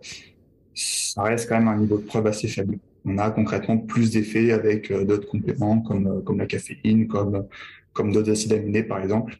Euh, qui peuvent avoir plus d'intérêt que les BCA. Donc je dirais que c'est pas négligeable sur ces aspects de fatigue centrale, par contre, en termes de récupération, il y a, y a concrètement aucun intérêt. Bon, bah tu vois, et non, parce que moi j'aime bien, tu vois, alors je prends le pouls un peu de tous ceux qui, euh, qui, qui, sont, parce que c'est vrai, et c'est intéressant de dire que ça fait partie des mythes ou pas, parce que euh, il y a plein de trucs qui sont dits, euh, il y a ceux qui jurent que par ça, etc. Mais après, tout à l'heure tu m'as dit un truc, tu as parlé de jus de betterave. c'est, alors, c'est pas un mythe alors, la, le jus de betterave? Ça fait partie en fait de certains compléments alimentaires. Ils sont ils sont cinq ou six à être reconnus vraiment sur leur, leurs effets, ce qu'on appelle ergogènes, donc qui vont améliorer la performance. Après, voilà, je tiens, je tiens à vous rassurer, on n'est pas sur des pourcentages d'évolution, euh, d'amélioration de la performance important. Hein. Sinon, on appellera ça du dopage. Mm. Mais concrètement, ça peut avoir un petit effet bah, supplémentaire sur euh, différents mécanismes. Et le jus de betterave en fait partie, même si le niveau de preuve il est plus euh, plus important chez les athlètes, enfin du coup chez les sportifs qui sont moins moins aguerris et avec euh, des, niveaux de capacité aérobie moins importants. Mais ça peut faire partie de tous ces, ce qu'on appelle ces gains marginaux qui viennent permettre d'améliorer des, petits pourcentages de performance, même plutôt des, centièmes de, pourcentage de performance qui additionnés bah, vont faire que c'est intéressant. Non, parce que moi, euh, sur une course, j'avais gagné un complément alimentaire. C'était un mélange de spiruline et de jus de betterave. Mmh. Euh, et j'ai une, une, copine du club qui disait, waouh, mais moi, j'ai l'impression que ça me, c'est super bon et tout. Alors, je dis, tu parles au goût? Elle me dit, non, je me sens mieux après. Et tu sais, j'ai jamais su, parce que moi, je, je voyais pas l'écart, et j'ai jamais su à quel point il y avait un côté placebo ou pas dans cette histoire-là. Euh, mais c'est vrai. Après, je me dis, euh, psychologiquement aussi l'alimentation, les ce que font les, cyclistes là à l'entraînement, c'est aussi euh, se rassurer sur le fait que le jour de la course et le jour où ils en auront besoin, ils auront toute l'énergie qu'il leur faut pour euh, pour aller à fond quoi. C'est ça. Mais tu parlais d'effet placebo, pour moi c'est hyper important même plus important que, que l'effet d'un complément alimentaire potentiellement sur la performance. Ils avaient fait une étude justement où ils parlaient de la caféine vous avez pris différents groupes et en gros, ils avaient dit, ben, vous, prenez pas de caféine, vous en prenez un petit peu, vous, euh, de manière modérée, et vous en prenez beaucoup. Ils avaient fait un test de performance et en gros, ben, le niveau de performance était plus élevé chez ceux où on avait dit, ben, vous avez pris plus de caféine. Sauf qu'au final, on avait donné de la caféine à personne. Donc voilà. T'imagines le côté placebo et ça, faut, enfin, moi, je trouve ça malin aussi de s'en servir dans nos, dans nos métiers où ben, la, la force du discours qu'on a avec eux, elle est hyper importante. Parce qu'au pire, ça marche. au mieux, ça marche. Mm. Mais au pire, euh, l'effet placebo est là aussi. Et c'est pas négligeable. Quand on voit la force du mental maintenant et tout le travail qui est fait maintenant en préparation mentale, ben, pourquoi s'en priver hein? Ouais, mais euh, c'est vrai hein, qu'il euh, y a des, des trucs comme ça. Euh, après, je pense qu'il y a aussi ce qui rassure les habitudes, qu'ils parce que je pense qu'ils ont chacun aussi un peu leur alors, euh, je suis en train de chercher un peu leur euh, leurs croyances, leur. Euh, est-ce qu'il y en a qui sont superstitieux peut-être? Je sais pas. Je sais pas si t'en as croisé des mecs qui disent mais moi avant avant une course, faut que je mange absolument ça ou alors bon un cycliste du Tour de France c'est peut-être compliqué parce que c'est vrai que tous les jours ils mangent la même chose mais peut-être dans des, disciplines peut-être t'as des gars ils disent ah ou des filles qui disent ah mais moi la veille d'une compétition je prends absolument ça parce que ça marche à chaque fois quoi bah, souvent quand ils essayent quelque chose un jour et que ça marche en termes de résultats derrière, c'est une routine qu'ils vont conserver euh, pendant quelques temps, avant potentiellement de, de remettre en question si ça si ça remarche pas. Mais c'est sûr que le, la force de ces croyances, elle est hyper importante, et que ça soit sur une routine pré-effort ou là l'exemple du, du post-effort ou bah, le, le, mythe un peu de la bière. Mais mm. concrètement, euh, la bière récup, euh, c'est sûr que sur le plan physiologique, elle fait plus de mal que de bien. Par contre, sur le plan récupération mentale, là, c'est gagné. Donc, il euh, faut, faut savoir user de ces, ces différents procédés pour, euh, pour en tirer un maximum de bénéfices, ça c'est sûr. Euh, j'ai eu, euh, je crois que c'est Cyril Blanchard, non Euh, je sais plus lequel. Non, pas Cyril Blanchard. Lequel c'est? Un m'a dit que lui, son truc de récup, c'était une glace à la fin de, de genre l'UTMB, tu vois, un truc comme ça. Enfin, ils mangent des glaces, les cyclistes? Bah, nous, la difficulté, c'est sur le côté euh, logistique. On n'a pas un congélateur dans le bus ou dans le camion. Par contre, ben, voilà, je parlais de la bière de récup. Bah, potentiellement, on va prendre des bières sans alcool qui peuvent plaire à certains. Euh, je pas, une journée, on n'en a pas eu cette année parce qu'on a eu la, la, bonne météo tout le long, mais il suffit qu'il ait fait froid, bah, pourquoi pas aller vers un plat chaud, un peu réconfortant. Euh, la pizza, souvent ça revient souvent, mais Ouais. voilà, con- concrètement cette année, euh, au sommet de l'Alpe d'Huez, ben, voilà, ils avaient tous, euh, tous une part de pizza. Donc voilà, c'est important. La tête, les jambes aussi, mais la tête est aussi importante. Euh, c'est- moi, je trouve c'est passionnant parce que c'est vrai qu'on voit hein, tous les, les, les, les répercussions, tout, tout, tout, comment tout se, se mêle en fait, hein, vraiment euh, dans cette histoire-là. Euh, le, moi, j'ai quand même des images, tu vois, de, de, alors. J'ai vu sur ton compte Instagram, tu as une photo de Julien Alaphilippe en 2020, là, quand il devient champion du monde. C'est l'année où il s'en va, là, tout seul, là. Euh, là, on se dit, quand tu, quand tu vois arriver là, au bout, là, tu dis là, euh, tout le boulot, bon, bien sûr, il y a l'entraînement, mais la nutrition, tout, le technique, tout, a bien marché en même temps, quoi. Tout a bien marché en même temps. C'est ça, ben, du coup, c'est vrai que j'ai eu deux, deux fois la chance, ben, les deux seules fois où il a gagné, mais d'être dans le staff de, de Julien Lafilippe sur ces deux titres de champion du monde. Et c'est vrai que c'est hyper, hyper gratifiant hein, de, voir que, tout se passe bien le, jour J. Donc c'est sûr que voilà, on fait partie de la, la performance. C'est toujours après difficile de se placer par rapport à cette euh, besoin de reconnaissance ou pas. Je sais pas si c'est la question, mais en tout cas c'est gratifiant. Et puis surtout avec des, athlètes comme lui qui sont hyper ouverts et vraiment pas compliqués. Donc euh, c'est une réussite collective. Ouais, mais c'était pas trop sur la reconnaissance, c'est se dire que finalement, euh, c'est pour être capable de faire ce qu'il fait sur les derniers kilomètres, de partir comme ça, et que personne ne le rattrape, c'est se dire que, enfin, franchement, il est, bien sûr, il y a toute la saison, il y a ces années, ces années d'entraînement, mais même ce jour-là, ça veut dire qu'il a le gaz, il a euh, l'hydratation, elle est nickel, l'alimentation est nickel. Enfin, après peut-être pas, parce que peut-être que dans les coulisses, on se dit à la fin, euh, il fallait pas que ça fasse 5 km de plus, peut-être, on sait pas.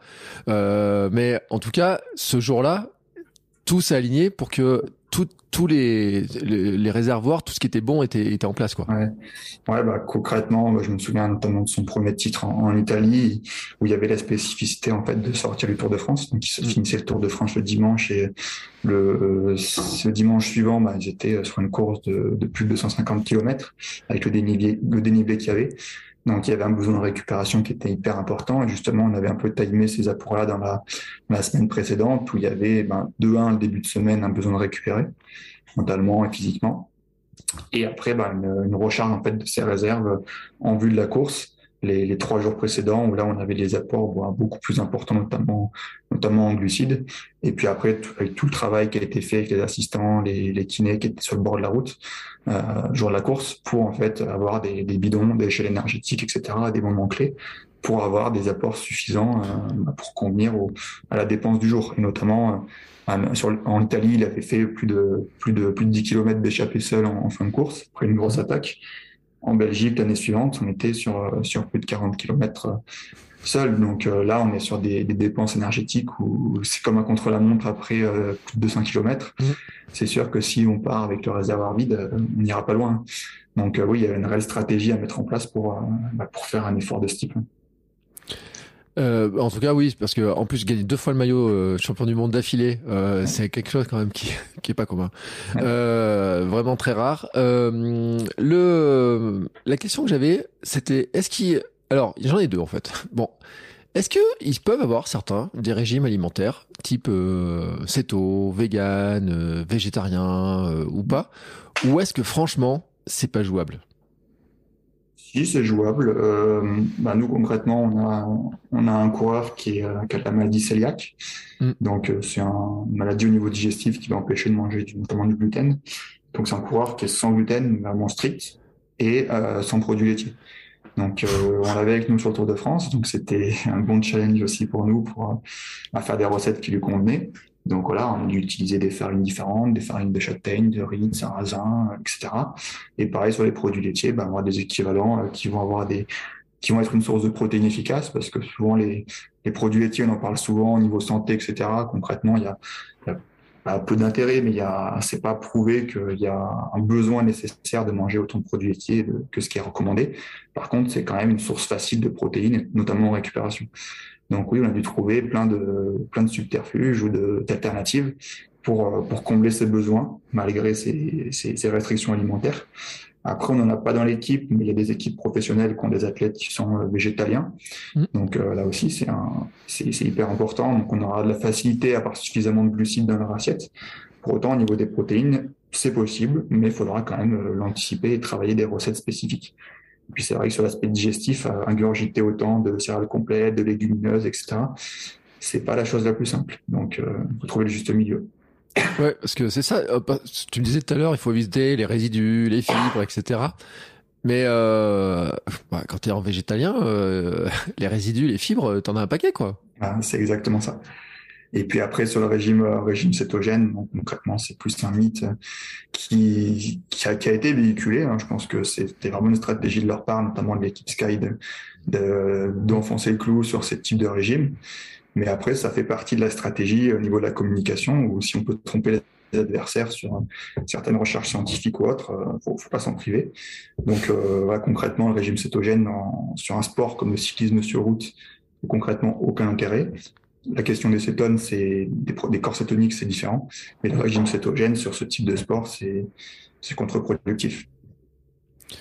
Euh, ça me fait penser à, est-ce qu'ils sont sujets, parce que ça c'est un vrai truc, sur les, les, tendances, les modes, parce que bon, on parlait du cétogène, mais il y a des tendances. Mais tu vois, je me rappelle quand le film euh, The Game Changer est sorti là, ou le documentaire, où d'un coup il y a eu tout le monde s'est mis à en parler, etc. On disait ouais, ils sont des super muscles, végétariens et tout. Et tes athlètes là, dans tous les sports confondus, ils, ils voient bien ça passer là, ce truc là, et puis dans leur recherche de la victoire, euh, il y a l'objet qui brille un peu peut-être, non? Bah, c'est vrai que quand il y a eu ce, ce, reportage, il y a eu une petite vague de, de questionnement, en tout cas envers ces différents athlètes, où justement il y avait cette question de depuis petit, on insiste sur faut manger de la viande, faut manger des produits laitiers, faut manger des protéines, etc. Donc ils se sont posés des questions, c'était légitime. Après, c'est vrai que sur la, la, véracité des propos de, de ce reportage, il y, a, il y a quand même pas mal de choses à dire. Pour autant, ça a quand même ouvert la discussion sur, mm. sur le besoin de diversifier son alimentation et puis de prendre en compte aussi tous ces, ces enjeux environnementaux qui passent par, par ce qu'on mange. Donc, euh, ça a ouvert la discussion. Après, concrètement, dans le haut niveau, en tout cas dans les athlètes que j'accompagne, il y a eu assez peu de, de changements à long terme de, même de végétariens, sans parler de végétaliens, hein, mais de végétariens qui se sont inscrits dans le, dans le moyen long terme, il n'y en a quasiment pas. Mais par contre, nous, ça nous a permis d'enfoncer un peu plus le clou sur le fait que voilà, c'est nécessaire d'avoir des apports en protéines. Par contre, il y a aussi un besoin de les varier, au mmh. niveau animal, au niveau végétal, pour différents, différents besoins, mais il y a un intérêt à le faire sur le plan de la performance et sur d'autres aspects également. Euh, je voudrais qu'on finisse quand même par dire un mot sur les, euh, sur les, les femmes euh, parce que euh, bien sûr, j'imagine de toute façon la gestion elle est différente parce que euh, il y a déjà le fonctionnement avec les menstruations, etc. Il y a des, ça joue. Alors je sais pas si tu suis des, des, athlètes féminines complètement. Ben, justement, je fais un, peu de pub pour elles aussi parce qu'elles font du, du bon boulot. Je pense que j'ai au moins 70, voire plutôt 80% de mes suivis qui sont, qui sont des athlètes féminines. Et ça s'est aussi mis en place par le, projet Empower, qui est, qui est basé à l'INSEP, justement sur les spécificités de la tête féminine. Donc, que ça soit au niveau des menstruations, comme tu disais, mais simplement au niveau des, des variations hormonales qu'il peut y avoir dans un cycle menstruel. Mmh. Et du coup, bah, comment adapter que ça soit la charge d'entraînement et tout ce qui est relié à la récupération, donc notamment la nutrition. Et c'est vrai qu'avec euh, avec les cyclistes euh, qui étaient dans ce projet, mais il y a eu aussi des, des, des rameuses ou des, des skieuses, ce qu'on essaye de faire aussi, c'est d'impacter, euh, enfin, faire varier les besoins nutritionnels en fonction des phases du cycle menstruel. Donc, concrètement, même si c'est hyper individu dépendant, hein, euh, déjà en fonction du type de contraceptif, bien sûr, il y a aussi ce prérequis est-ce qu'elles ont leurs règles, parce que souvent, bah, on se rend compte que c'est mm. c'est pas toujours le cas. Euh, donc voilà, donc étudier déjà ces spécificités et de manière individuelle comment ça peut varier. Et on se rend compte que souvent, il y a une phase du cycle qui est souvent entre le premier tiers et le deuxième tiers, qui n'est pas forcément optimale sur la performance. Donc, soit parce que ça impacte clairement la performance, soit parce que de manière subjective, notamment au niveau de certains symptômes, ça peut impacter ben, le ressenti de l'effort ou la perception, le, potentiellement des douleurs digestives, etc. Donc on sait qu'on a une phase où c'est potentiellement l'athlète doit être moins à même de s'entraîner. Donc là, on a deux types de situations. Soit on réduit la charge, soit plus simple, et pour autant, on va l'augmenter dans des, dans des phases où la tête sera plus à même de, s'entraîner de manière qualitative. Ou alors, on va, euh, on va optimiser les aspects nutritionnels et de récupération dans cette phase où potentiellement, ça peut être plus dur de, de s'entraîner de manière optimale. Donc, c'est vrai que c'est des choses qu'on peut mettre en place et ça reste des, des conseils vraiment individuels, par contre. Et euh, moi, il y en a une, parce que euh, on parlait de vélo, mais quand même, Pauline Ferrand-Prévot, quand on regarde la mm. saison avec ses cinq maillots euh, championne du monde, mm. elle, on peut dire que l'optimisation, elle a géré cette année. Hein. Ouais. Bah, de toute façon, quand il y a des athlètes qui durent comme ça longtemps, c'est aussi qu'ils sont, qui sont en millimètres sur, sur tous leurs aspects de la vie quotidienne. Hein. Il n'y a pas que l'entraînement, mais voilà, je pense qu'elle a été à bonne école aussi en étant en couple avec un, Julien Absalon qui, a, qui, est, qui, est, parfait sur plein d'aspects de, son quotidien. Donc, je pense que ça fait partie des athlètes quand, quand ils sont performants et que ça dure tant de temps qu'il n'y a pas de secret. Hein. Ils, sont, ils sont sérieux et ils font les choses à fond. Pour, euh, pour des gens qui, euh, qui, tu vois, alors ça peut être pour des parents, tu vois, qui ont des, euh, quand leurs jeunes, leurs enfants, qui, qui veulent faire, euh, alors quel que soit le sport d'ailleurs, hein, mais c'est intéressant. C'est quoi le conseil? Et, euh, et, ça marche aussi pour les vieux qui veulent euh, se mettre au vélo. Hein. Euh, c'est quoi le conseil, le truc On dit bon tiens, euh, il y a moi tu sais je suis bien adepte du truc 80-20 quoi. De dire avant d'aller dans le détail, on pose quand même les grandes bases quoi.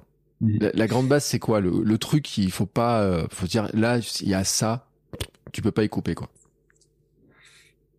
Moi, je dirais que ce serait la régularité de, de ce qu'on met dans l'assiette. Donc, euh, plutôt que de faire, entre guillemets, d'être sérieux, euh, un repas sur, sur 10 et se dire, bah, c'est déjà ça en plus, c'est plutôt essayer de, d'inclure des bonnes habitudes au quotidien euh, qui vont durer dans le temps. Parce que souvent, bah, c'est l'exemple qu'on fait des régimes. Hein. On est hyper sérieux pendant quelques mois et puis derrière, on, on perd tous les bénéfices, voire on, on, reprend encore plus de poids que, que ce qui était fait avant. Donc, euh, je dirais que cette culture, cette éducation nutritionnelle qu'on va pouvoir mettre en place dès le plus jeune âge, elle va être hyper importante. Et voilà, on parle souvent, que ça soit au niveau de la santé, mais même au niveau de la performance, en fait, de, ce régime méditerranéen avec beaucoup de beaucoup de légumes, avec euh, des protéines animales, mais des protéines végétales, avec euh, des graisses de qualité, etc. C'est euh, c'est une base qui a, c'est pas un secret de, de polychinelle, hein, mais c'est une base qui qui est, hyper intéressante, qui est hyper bénéfique. Et euh, c'est ça qui va nous permettre après de euh, d'encaisser les entraînements, de bien récupérer et de faire fonctionner. Tu parlais tout à l'heure des engrenages au niveau de la performance, mais c'est ça en fait qui met de, l'huile dans les engrenages pour que la machine tourne à plein régime. Donc déjà, je dirais que euh, le conseil numéro un, c'est la qualité de l'alimentation. Voilà, c'est des conseils tout bêtes, hein, mais manger des aliments qui sont... c'est Anthony Fardet, un chercheur qui utilise la règle des 3 V vrai, varié et végétal. Mais en gros, avoir des aliments, on va cuisiner, des aliments bruts, des aliments de qualité, euh, et avoir plus de végétal que de, de produits animaux par rapport à ce qu'on fait actuellement. C'est déjà beaucoup de beaucoup de choses bénéfiques. Et puis après, si on fait un focus sur euh, sur l'aspect sportif, je dirais que c'est, euh, on utilise un terme qui peut paraître un peu compliqué, mais c'est en gros périodiser ses apports, notamment ceux qui sont ceux qui sont glucidiques où en fait, euh, pendant l'effort, on a quand même des besoins en termes de glucides qui sont assez importants, tant sur le plan énergétique que sur le plan, euh, va dire, au niveau de la tout le tout le fonctionnement de l'organisme. Et on sait que les glucides, en fait, ils sont déjà protecteurs au niveau intestinal, au niveau du stress oxydatif, etc. Donc c'est ça aussi qui va nous permettre de mieux récupérer derrière, de pas se blesser, de, de mieux récupérer, de pas tomber malade, etc. Donc les glucides pendant l'effort, ils sont importants ben, faire d'hypoglycémie, on en parlait tout à l'heure, mais aussi dans le fonctionnement de l'organisme, ils sont, euh, ils sont hyper importants.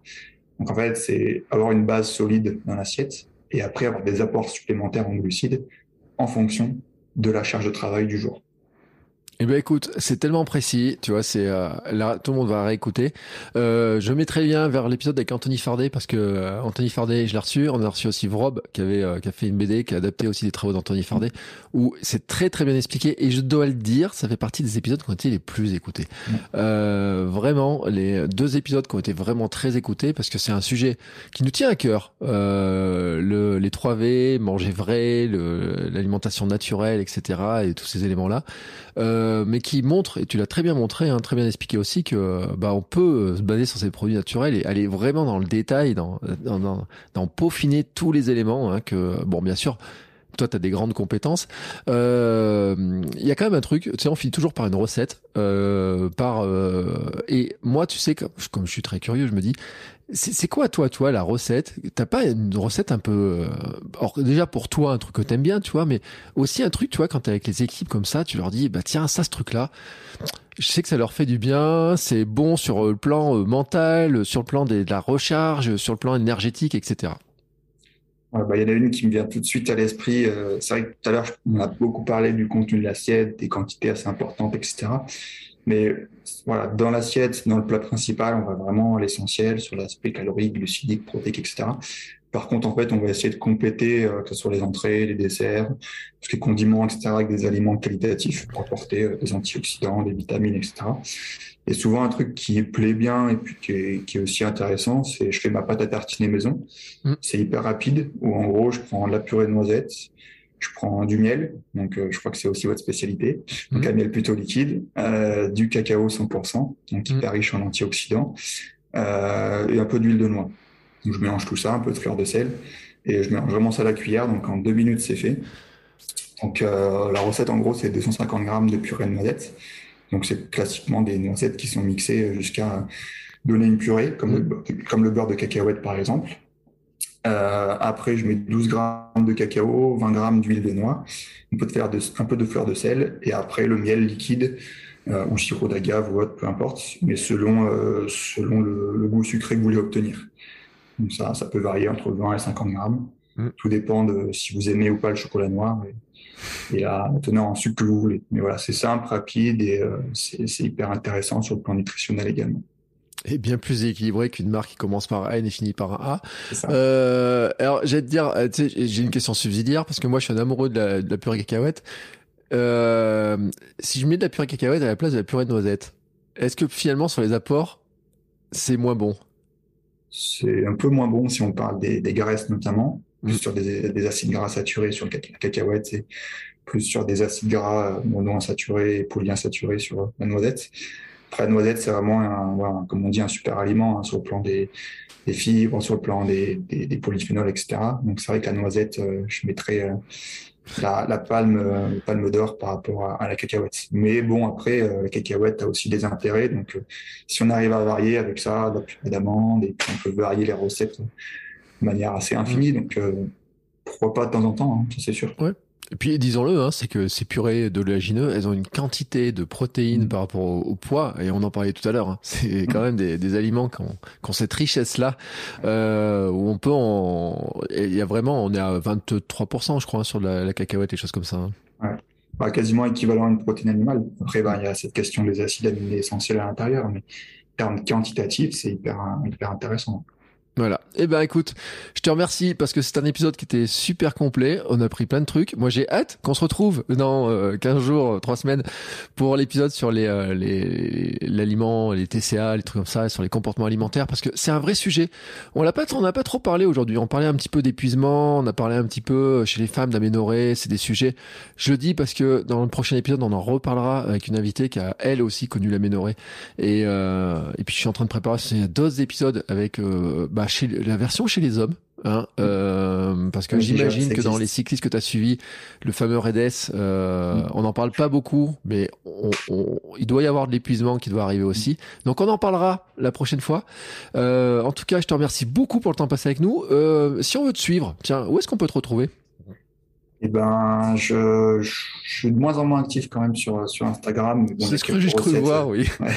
Je crois que les dernières photos, ça date des, des Jeux Olympiques de Tokyo. Donc, euh, voilà, ça, ça remonte déjà. Mais euh, ouais, sur Instagram, donc c'est Valentin Lax, L-A-X, mm. euh, tiré du bas nutrition. Et puis sinon, j'essaye de plus en plus de mettre quelques posts sur, euh, sur LinkedIn, donc des posts plus euh, scientifiques. Mais voilà, c'est vraiment retranscrire aussi mes expériences d'accompagnement d'athlètes ou d'équipes.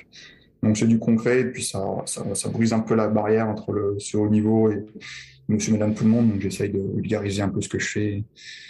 Et, voilà. Donc c'est principalement les deux réseaux sociaux. J'essaye de poster un peu régulièrement. C'est vrai que c'est pas ma, pas ma tasse de thé non plus. Je suis pas un grand, grand communicant, on va dire. Ouais, et puis tu sais quoi, je mettrai un petit lien vers le livre Devenir triathlète dans lequel tu es intervenu, euh, parce que notamment l'ami Hermano là, qui est dans le, qui est dans le, qui est dans la team euh, avec leur podcast, etc. C'est, euh, c'est un bon pote. Euh, on a fait un swimrun ensemble et on est souvent ensemble à discuter. On a fait des, des podcasts, des émissions ensemble et tout. Et, euh, et je mettrai un lien vers le livre qui est chez Exuvie, qui est une très bonne maison d'édition. Et bien sûr, vous êtes un, je sais pas combien vous étiez, 7 8 là-dedans à participer sur sur toute l'aspect triathlon sur comment est-ce que tout ça est optimisé. Et c'est un très bel ouvrage, donc euh, je mettrai un petit lien pour ceux qui sont intéressés et qui le connaissent pas encore. Mais je pense qu'il y a beaucoup de gens qui le connaissent. Ouais, et puis on est en train de réfléchir aussi à comment euh, bah, accompagner un peu plus les athlètes, euh, les sportifs de, tous les jours sur, leur, quotidien, sur la partie nutrition et entraînement. Donc, suivez tout ça sur, le, site OANA ou devenir triathlète. Vous trouverez pas mal d'informations et on espère que ça vous plaira. Voilà, c'était la petite euh, clin d'œil, tu vois, en cross promo pour le... parce que en plus je les ai reçus et puis je suis euh, je suis passé sur le podcast. Donc euh, voilà. Et eh ben écoute, sur ce, je te remercie beaucoup pour ton temps. on se retrouve très bientôt pour un nouvel épisode. Et puis nous, bah entre temps, il y aura d'autres invités. Hein, on parlera d'autres sujets, mais on va je, je, le dis, je peux le dire parce que la prochaine invitée, on parlera justement de ces sujets-là autour de l'aménorrhée parce que c'est vraiment un sujet important. Il y a eu, euh, on avait déjà beaucoup parlé, euh, l'anorexie, etc. Mais c'est vraiment des sujets très importants et, euh, et on se rend pas compte, mais il y a beaucoup de gens qui sont touchés. Et puis j'ai reçu plein de témoignages de gens qui m'ont dit ah bah tiens tu connais telle personne ou t'as peut-être croisé telle personne. Ben, et ben c'est ce qu'elle a eu, tiens, moi j'ai été concerné, etc. Donc c'est pour ça que ce sont des sujets, et tu disais, hein, quand on consomme autant de calories, et quand on en dépense surtout autant, et qu'on a ces déséquilibres, c'est vraiment des sujets qui deviennent très très très très importants. Je te remercie beaucoup Valentin. Merci Bertrand, et à tout bientôt.